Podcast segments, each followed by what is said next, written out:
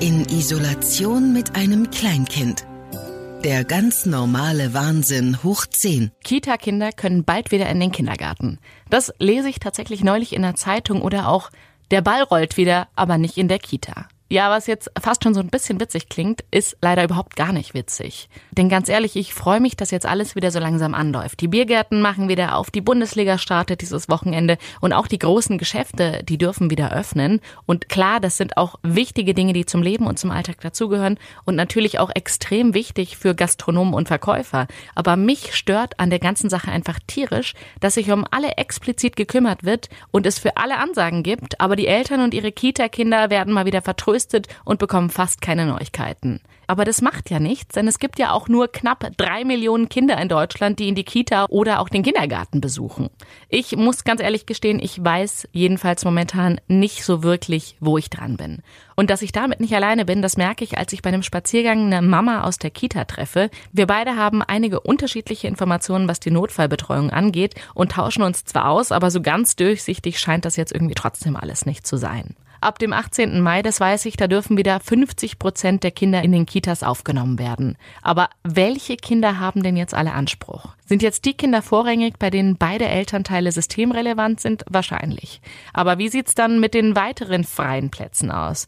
Und wie wird vorgegangen, wenn es jetzt noch fünf freie Plätze gibt, aber acht Kinder jeweils einen Elternteil mit einem systemrelevanten Job haben? Wer bekommt dann den Platz? Wird vielleicht gelost oder geht's da ganz nach dem Sprichwort, wer zuerst kommt, mal zuerst? Ich werde tatsächlich später mal die Kita-Leiterin kontaktieren und fragen, ob sie mir mehr Infos geben kann oder ob sie auch nur auf Befehle von oben warten muss. Und jetzt bin ich tatsächlich auch noch mal gespannt, wie das jetzt nächste Woche so sein wird, wenn die Biergarten und die Außenwirtschaften wieder öffnen.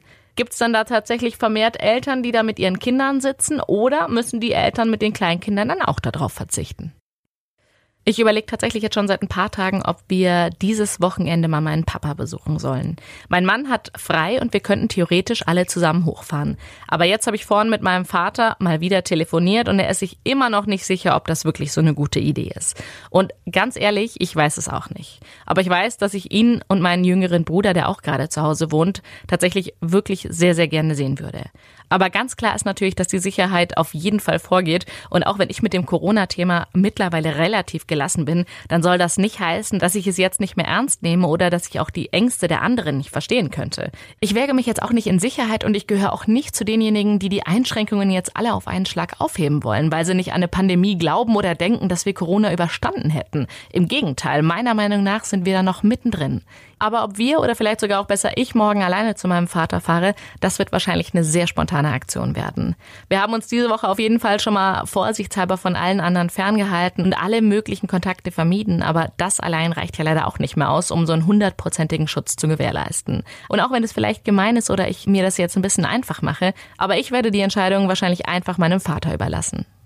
Arbeiten von zu Hause, das ist ja gar nicht immer so einfach bei uns. Immer wenn mein Mann mal Spätdienst hat oder auch mal einen Ausgleichstag hat, dann nutze ich die Chance, mich mal für so ein paar Stunden wegzustellen und mal ein bisschen was zu arbeiten. Wir haben aber wie so viele auch kein extra Arbeitszimmer, sondern haben einfach einen großen Schreibtisch im Kinderzimmer stehen. Und man muss ja wirklich sagen, dass zum Glück das Wetter in den letzten Wochen ja auch wirklich meistens echt gut war, sodass meine Jungs dann auch immer rausgehen konnten. Denn wenn die bei uns in der Wohnung geblieben wären, dann wäre, sobald mein Sohn mitbekommen hätte, dass ich auch da bin, alle zwei Sekunden jemand jemand an die Tür gekommen und mein Sohn hätte wahrscheinlich wie so eine kleine Katze mit den Händen an der Tür gekratzt. Und wenn sich dann die Tür nicht bald geöffnet hätte, dann wäre wahrscheinlich sofort das Geschrei losgegangen und dann wäre das mit dem Arbeiten schon mal wieder ein bisschen anstrengender geworden.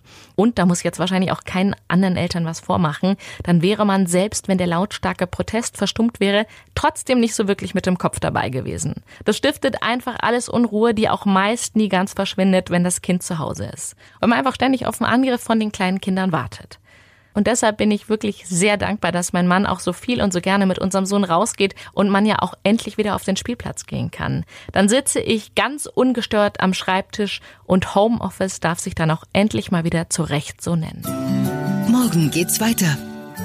In Isolation mit einem Kleinkind. Der Podcast über den ganz normalen Wahnsinn. Hoch 10. Eine Produktion von Baden FM.